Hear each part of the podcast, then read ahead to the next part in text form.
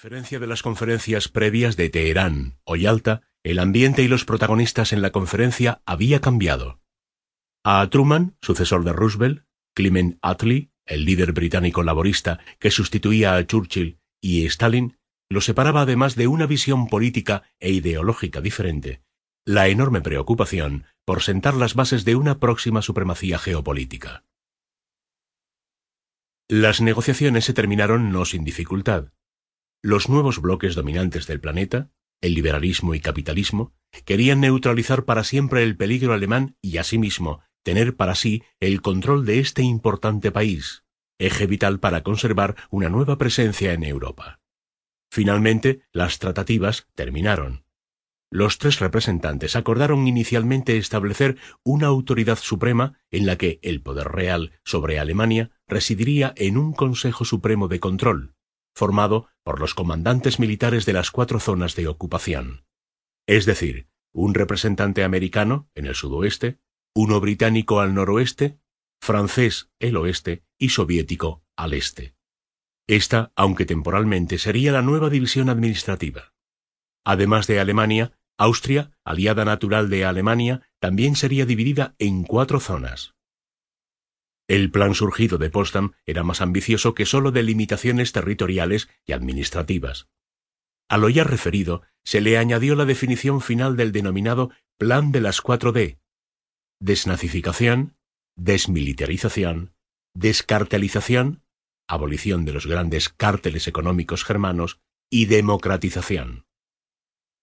Este plan debía ser la base de la reconstrucción de Alemania.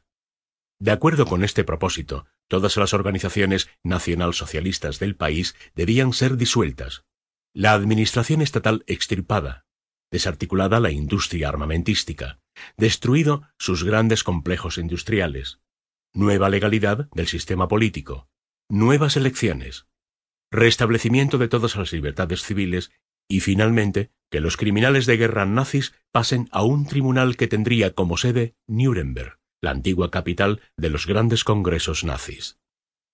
Justamente en este hecho deberíamos detenernos por un momento. Entre el 20 de noviembre y el 1 de agosto de 1946 se llevó a cabo en el Palacio de Justicia de Nuremberg uno de los juicios más importantes de la historia. En él se juzgaron a todos los principales líderes nazis por los siguientes cargos. Crímenes contra la paz. Crímenes de lesa humanidad. Crímenes de guerra. Y finalmente, conspiración. El juicio se basó en una lista de 24 líderes nazis donde los únicos jerarcas presentes eran Hermann Goering, excomandante supremo de la Luftwaffe, y Rudolf Hess, el connotado político e ideólogo nazi. Tras la exposición por parte de la acusación y la defensa de todos los alegatos, el Tribunal de Nuremberg dictó sentencia tras 216 sesiones. En dicha sentencia se encontraron culpables a 19 de los 22 imputados, siendo 13 de ellos condenados a la pena de muerte en la horca. Periodos de reacomodo. Ningún país sufriría las consecuencias de la Guerra Fría tan fuerte como Alemania. Luego de las negociaciones de Potsdam, los ministros de Asuntos Exteriores de las tres potencias quedaron encargados de preparar un tratado de paz definitivo con Alemania. Sin embargo, no hubo acuerdo sobre el Tratado de la Frontera germano-polaca.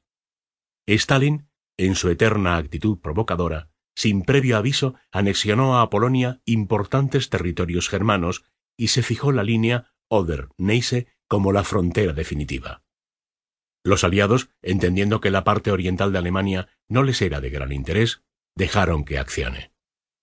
Pero quizás no previeron lo que el cambio de fronteras podía generar.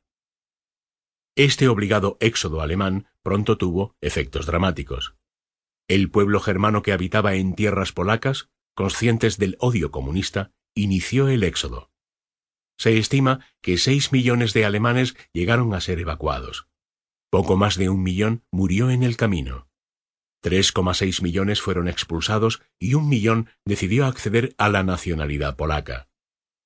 El fenómeno de migración fue tan grande que los aliados tuvieron que frenar las deportaciones por temor a que Alemania y sus escasos recursos y su mermada industria no pudieran hacer frente a esta colosal